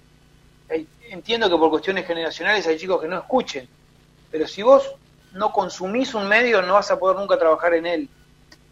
Pero hay cosas de la radio que uno las tiene que haber escuchado, tiene que haber sido oyente. Entonces, consumir mucho el medio que uno, en el que uno quiere trabajar. Si uno quiere escribir, bueno, hay que leer, hay que leer, hay que leer los fines de semana las columnas de opinión, en Clarín, en Perfil, en Página 12, en La Nación, en Infobae, en A24.com. ¿Cómo escriben los que opinan? Eh, fíjense cómo argumentan, cómo sostienen su opinión en información. Si quieren ser relatores deportivos, escuchen, escuchen, escuchen todo, escuchen, escuchen a la radio La Red, escuchen a Continental, escuchen, busquen en YouTube relatos de Víctor Hugo Morales, de Mariano Clos, búsquenlo a, a Juan Carlos Morales, búsquenlo al Pollo Viñolo, a Leonardo Gentili. Escuchen, quieren comentar, quieren explicarle al oyente por qué pasa lo que pasa con un equipo, escuchen. ¿Quieren ser cronistas? ¿Les gusta el periodismo de la calle? ¿Quieren ser mobileros? Escuchen a los mobileros de las radios. Escuchen cómo cuentan, cómo describen, cómo encaran una nota eh, o en la tele quieren ser mobileros. Miren, miren mobileros, cómo encaran las notas, cómo describen. Eh, Santi, perdóname que te interrumpa un poco. Sí. Eh, vendría a ser los libros vivientes, de alguna Sí, forma claro. eso es, es lo que transmiten y de alguna forma eh, nada, eso no va a estar escrito en ningún libro, sino que es lo que da el medio, ¿no? Eh, el tiempo y, la, estar en la calle y estar de alguna forma atento a, los distintos formatos. Exacto.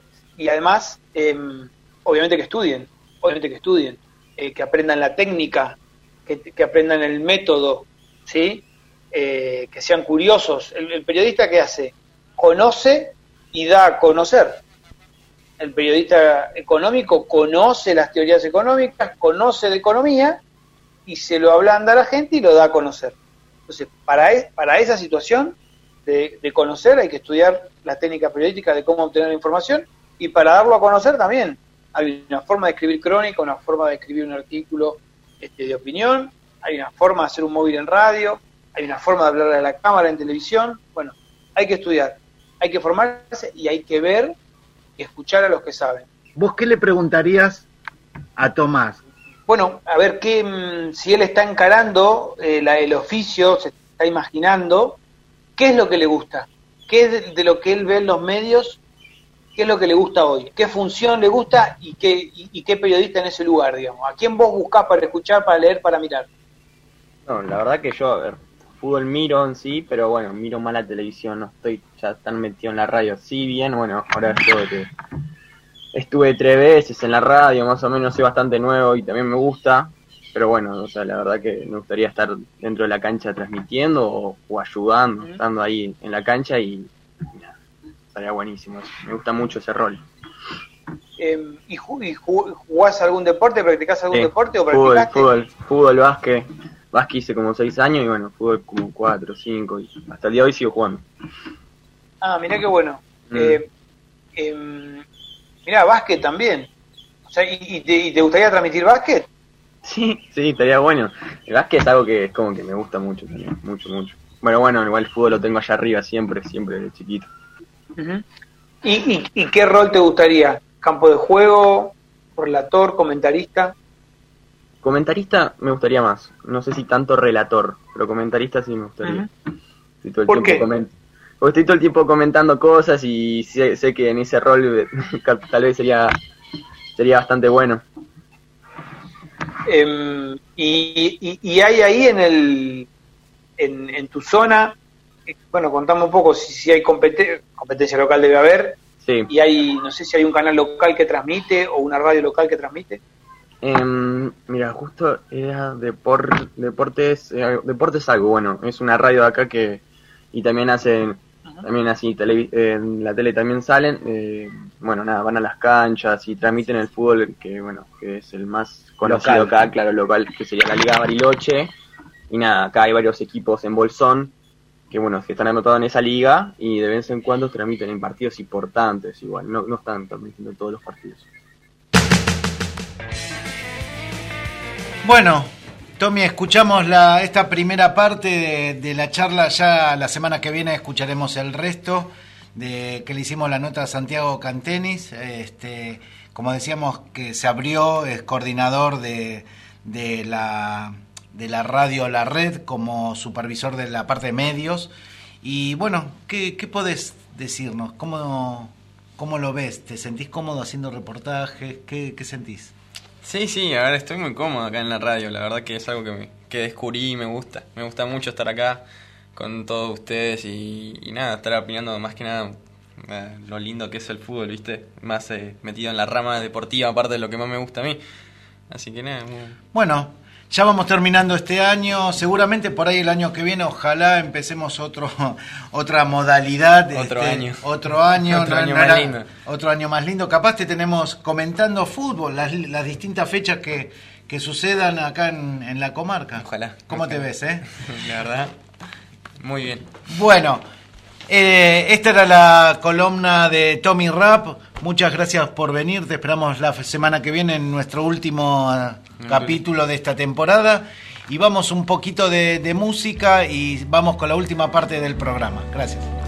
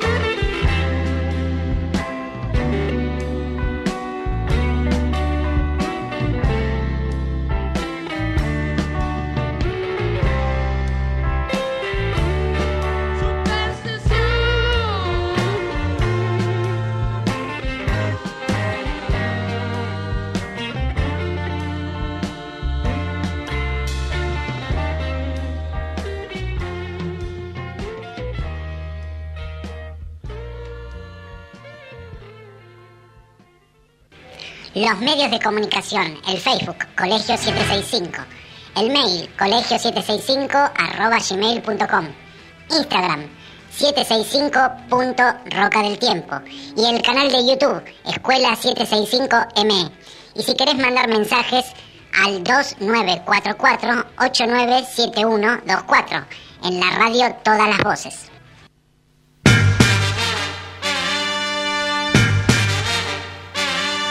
Bueno, me, ¿Qué haces, me- Nacho? me vine del, del móvil acá porque, bueno, vamos a presentar algo muy, muy especial. Sí, vamos a seguir escuchando. La verdad es que este año tuvimos notas interesantísimas, ¿no?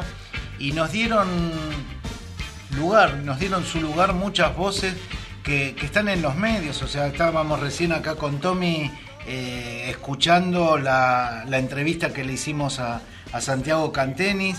La semana pasada, eh, que es lo que nos convoca ahora en este momento, eh, pasamos la primera parte de, de María Eugenia López, que está en la TV pública, y somos una radio escolar acá en... Estamos en la escena nacional. Estamos en la escena nacional. se, se ríe este año.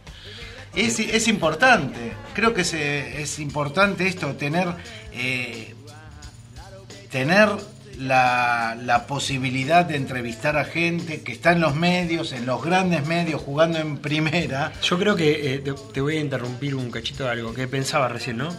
Que es como la radio tiene algo diferente a la tele, que es que abre, abre espacios.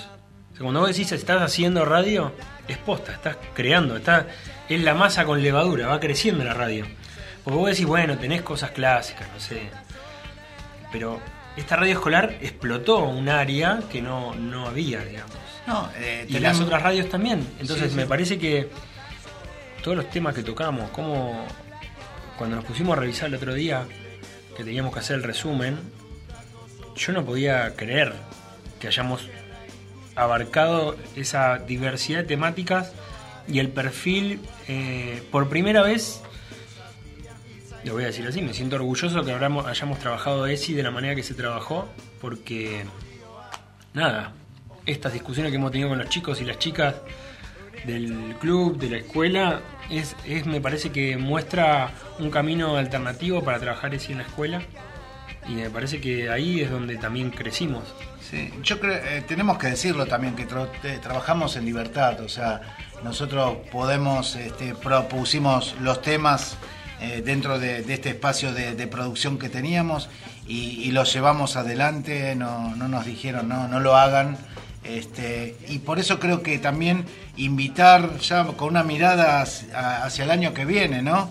Invitar a los compañeros, a las compañeras, a los estudiantes eh, a participar de, este espacio. Nosotros lo llamamos radio, pero bueno, también estamos en las redes sociales, en, este, distintos este, lugares que, lo transmitimos de formato podcast.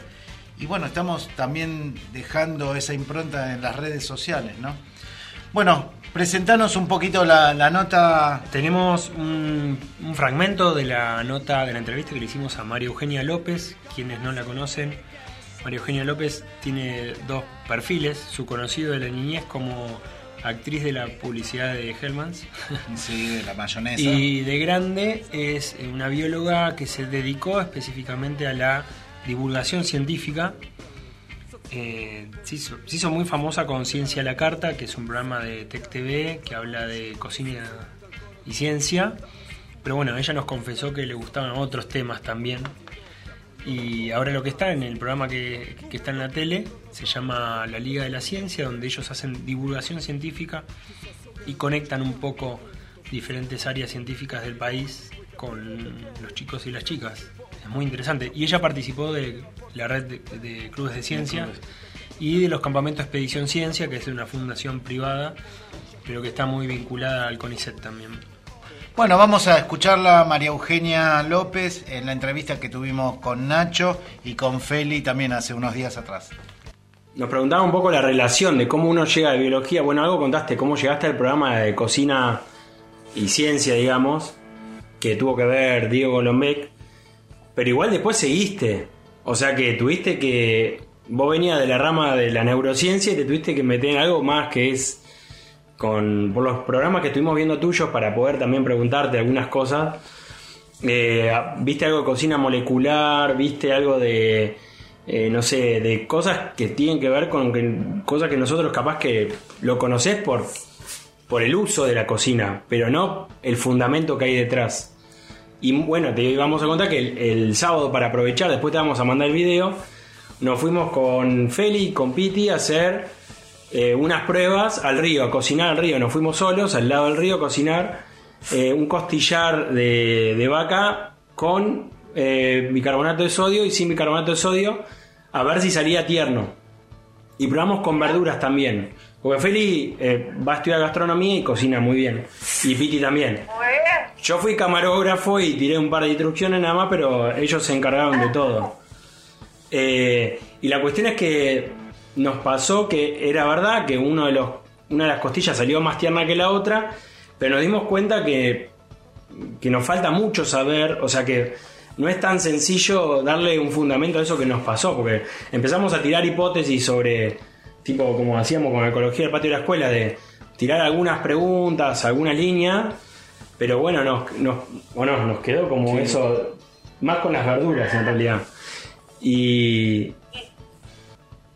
La verdad es que yo de, de, de gastronomía en realidad sé poco, o sea, para los, o sea, no, no es que soy una, para nada, tampoco cocino tan bien. El otro día hice unas arepas venezolanas, estaba tentada, estoy embarazada, no sé si les conté. ¿Estoy Ah. embarazada, les conté? felicitaciones. Embarazada, gracias.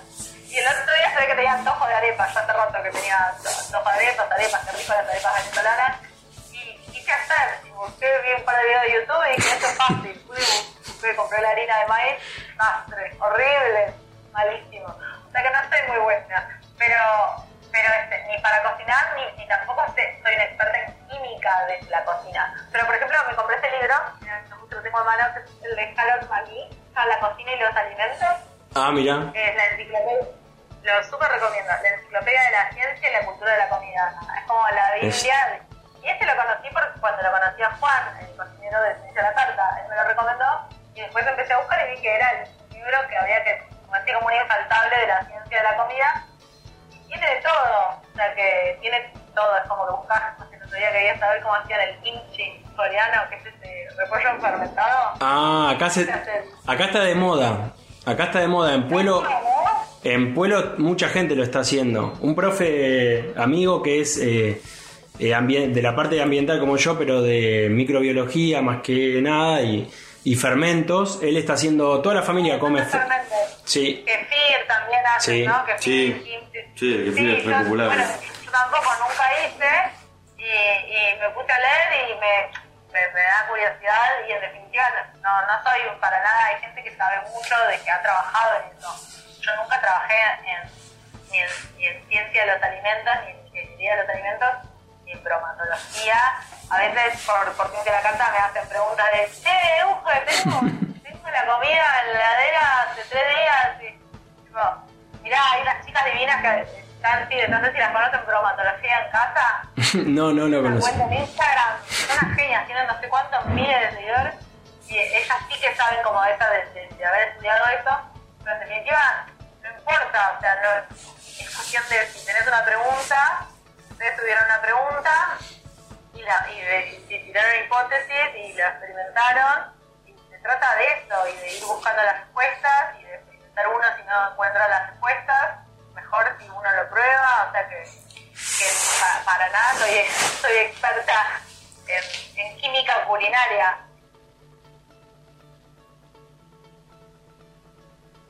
¿Qué pregunta se te ocurre para hacerle a Feli? Hagamos al revés. Ay, se, se acomodó. Porque Ahí te pusiste ahí. se acomodó.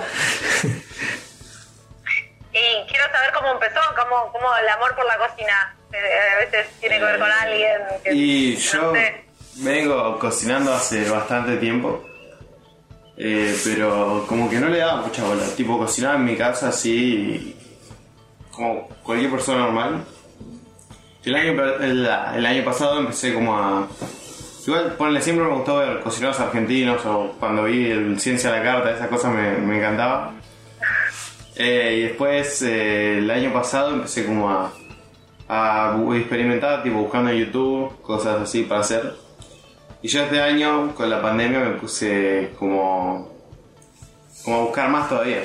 Eh, y empecé a hacer un curso en un, en un instituto, para el Instituto Gato Dumas. Empecé a hacer un curso ahí.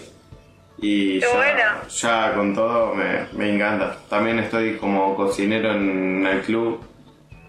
Y con todo es, es genial. Y nada, vi que era algo que me encantaba. Y otra cosa que me gusta mucho es viajar y dije, va, la cocina está en todo el mundo, así que voy a, voy a estudiar gastronomía. Tal, tal cual. Sí. Claro. Sí, hay cocineros que la pasan viajando, o sea que si te gusta viajar y co- cocinar, vas a tener miles de oportunidades para, para hacer lo que quieras donde quieras. Y es cierto eso de, de que cocinar se cocina en todo el mundo, así que es una habilidad muy preciada en todas partes y aprender supongo que de distintas cocinas debe estar también re divertido. ¿Y te gusta enseñar a cocinar? Porque también Sí. te po- podés, te grabás cuando cocinabas o algo así. No, no me grabo, pero me gusta enseñar. Y algo que también me gusta es cocinar para los demás. Tipo, me gusta que los demás prueben las cosas que yo hago. Tipo, ya tanto en el club o juntándome con amigos y yo cocinando, es, es algo que me encanta. ¿Y alguna alguna cocina de algún lugar del mundo que, que te gustaría aprender, que todavía no Eh, sepas? me gusta mucho la cocina turca. ¡Wow! ¿Cómo es la cocina turca? Es bastante rara, por eso. Tiene, tiene muchas cosas diferentes que, que no tienen todas las cocinas. Eh, ya sea con los condimentos o las formas de preparación que son muy amplias. Y por eso, no sé, me, me- da curiosidad. Está buena, está buena. Y a ver, eh, si me pueden ayudar ahora a mí. Eh, justo hace un ratito hablé que tienes ganas de, en algún futuro, no muy lejano, hacer cinco capítulos más de Ciencia a la Carta, nuevos. ¿De qué, de qué temas habría que hablar eh, si tuvieran que ser con- contenidistas del programa? ¿De qué temas, qué, qué, hay, qué falta? Te- Imagino que un montón. La cocina eh, y la Uf. ciencia es inmenso, pero ¿qué preguntas quedan? Porque algo que me diste la idea fue un capítulo de cocina turca, ya me lo anoto. O, o de, no sé, me parece que, hay que ahí hay para explorar. ¿Qué otra cosa puede ser? Ah, es, es tremenda esa pregunta. Bueno, Eh, el curanto. el curanto. Ah, El eso. curanto. El curanto. Acá la- eso le vamos a contar las chicas. Hay un grupo de chicas que están tratando de hacer un proyecto de cocina también, que es para, a partir de un video de Paulina Cocina, que trataba de probar una, algo que se llama olla bruja, que es una forma de cocción que vos coci- calentás la olla y la guardás en algo que preserva el calor. Entonces son cocciones como el curanto, igual que el curanto, solo que lo haces en una olla o en, ¿Olla bruja? Nunca escuché. Qué copado. Y hacen pruebas con. Bueno, eh, Feli, vos probaste cos- eh, algo que se llama cabeza al pozo, ¿es? Cabeza guateada. Guat- Guateada, que también se, creo que se hace en Buenos Aires o en Santa Fe. Cabeza guateada. ¿Para qué está tomando nota? Estoy tomando nota, ¿no? Fuera de joda. Co- son cocciones largas, muy largas, que lo que hacen es para gente que tiene pocos recursos, calientan algo que pres- con mucha inercia térmica, entonces, y lo aíslan bien, y con eso aguanta la, la temperatura y la cocción se hace sin agregarle calor. Mira, está bueno. Me copa. Bueno, ahí ya me la anoté. El curanto, eh, yo no lo comía en, en el sur argentino, pero comía en Chile, en Chiloé. Ah, bueno. Ah, sí, ahí es como. Bueno, nosotros estamos a la misma altura que Chiloé. Estamos ahí nomás. Ahí nomás, o sea, si pudiéramos, Claro. Si pudiéramos cruzar así caminando, de hecho se cruza caminando a Chile. Ah, y otra, otra cosa que estaría bueno agregar, que eh, eh, creo que falleció Rapoport o Rapaport. Pará, mirá que es caro para llevarlo a Nacho a Buenos Aires, a producción es caro, no te conviene. Eh, hay un libro de Rap, Ah, eso hay, hay un, li- un libro de Rapaport que se llama Especies autóctonas comestibles, especies eh, de las de patagónicas comestibles, que no sé si era biólogo el señor de acá de Bariloche, había investigado todo, y él y una señora que sí vive, que la tenés que seguir, que se llama Sara Itkin, que es especialista en plantas de la zona, y hace preparaciones medicinales, y bueno, y tiene cosas relacionadas a los fermentos con diente de león, el, que se llama el vino del estío, que ahora hay mucha gente que hizo este año. Y si no, comidas con, con yuyos de acá. Estaría buenísimo eso, me encanta. No, sí, con cosas más locales, ¿no? Eso estaría piola. Y yo creo que Igual. creo que si bien nosotros te estamos diciendo cosas eh, que conocemos o que fuimos aprendiendo del hecho de, de vivir acá, creo que cada rincón de, de nuestro país tiene tantas cosas para, para brindar, ¿no? O sea, si bien sigue siendo un país unitario, no es un país federal, sí, viene viviendo, habiendo nacido allá, pero viviendo acá, creo que es tan interesante esto, de, desde la cocina o desde las costumbres, que, que pudiéramos conocernos, ¿no? Conocernos más como, como pueblo, como, como identidad, ¿no? Sí, sí, tal cual. Así Y que bueno. sí, sí, estaría bueno. Bueno, yo les tomé apuntes, pero si se les, les ocurre algo, me escriben, ¿eh? Me mandan un mail.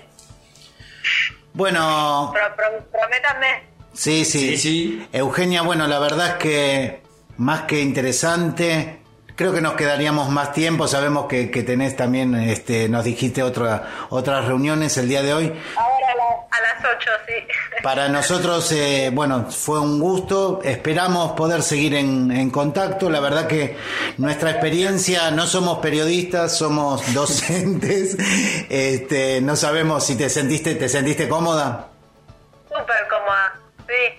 Y, nada, me, de verdad, si, si, si, Feli, sobre todo, si te acordás de algo que, uy, me gustaría preguntarle y me querés escribir un mail, me escriben, mi mail es meugelopez.gmail, creo que ahora si no se lo paso por escrito, pero escríbanme y, siento orgullosa de eso, así que escríbanme que feliz le- les voy a, a responder y, y ojalá que, nada, ojalá que algún día eh, pueda ir para allá porque me parece hermoso todo lo que hacen, además de- de- del lugar donde viven, todos sus proyectos están buenísimos y creo que, que, ah, lo que hacen con, con justamente con la curiosidad genuina de, las chicas y los chicos, que es curiosidad, es energía real que, surge, ¿no? Es, que está ahí, que está disponible para, para que personas la- las, cap- las exploten, ¿no? Las multiplican.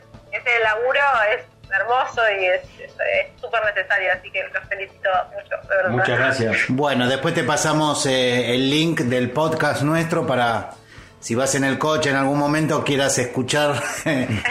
Eh, hacemos una, una, una promesa. O sea, cuando las chicas terminen la olla bruja, volvemos a una videollamada, y, pero que conozcas también a, a otros chicos del Club de Ciencias. Dale, dale, sí, sí, por favor, me quiero saber más de la olla bruja, nunca había escuchado eso. Y cocinamos algo, no sé, podemos cocinar cordero o algo ahí en la olla, a ver cómo queda. No me hagan esto. bueno, Eugenia, muchas gracias y vamos a estar en, en contacto. Gracias por atendernos. ¿eh? Abrazo. Chao. Abrazo. Chao. Dale, sí, seguimos en contacto. Un abrazo, que estén bien, cuídense mucho. Gracias igualmente. Chao. Chao. Chao. Los medios de comunicación, el Facebook, Colegio 765, el mail, colegio765 arroba gmail.com, Instagram, 765.roca del tiempo y el canal de YouTube, Escuela 765ME. Y si querés mandar mensajes al 2944-897124, en la radio Todas las Voces.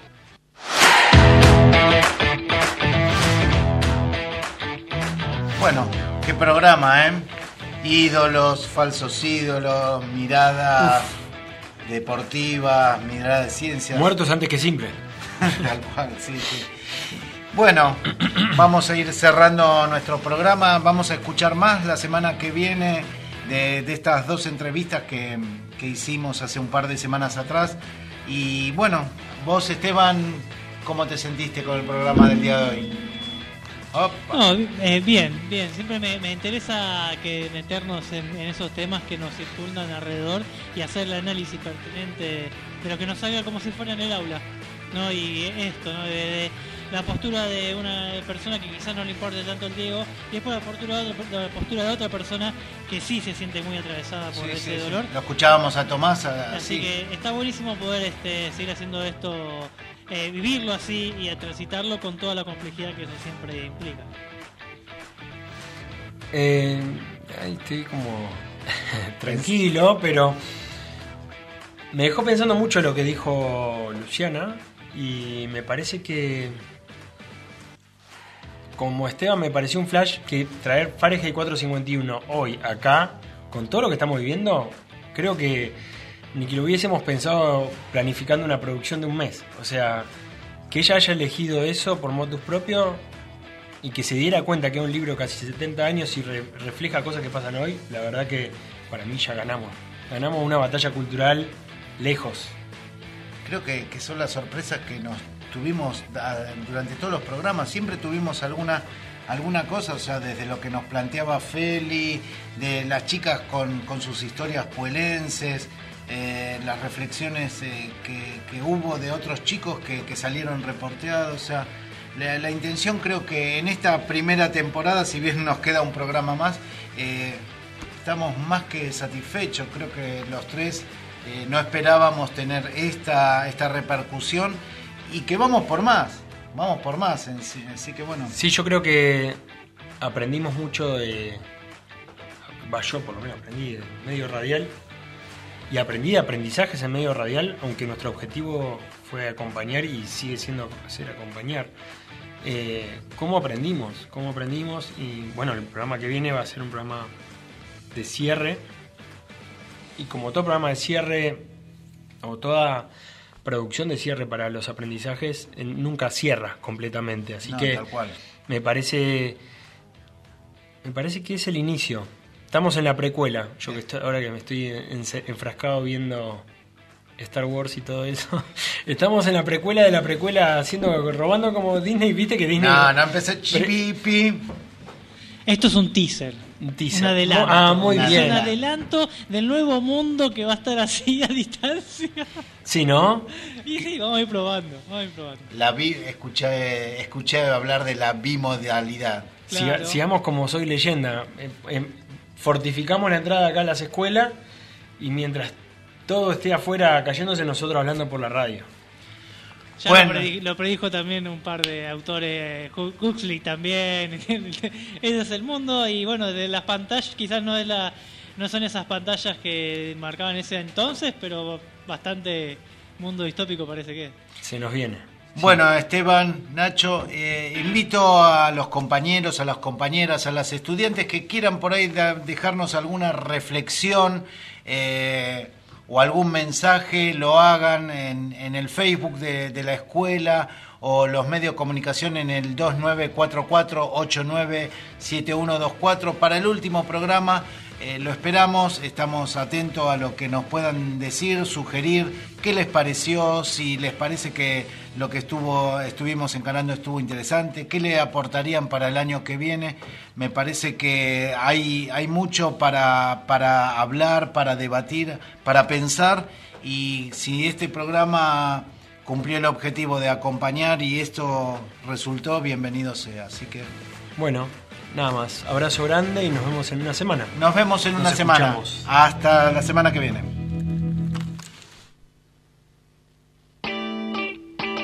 Desde la Escuela 108, Portal de los Andes, en Lago Pueblo.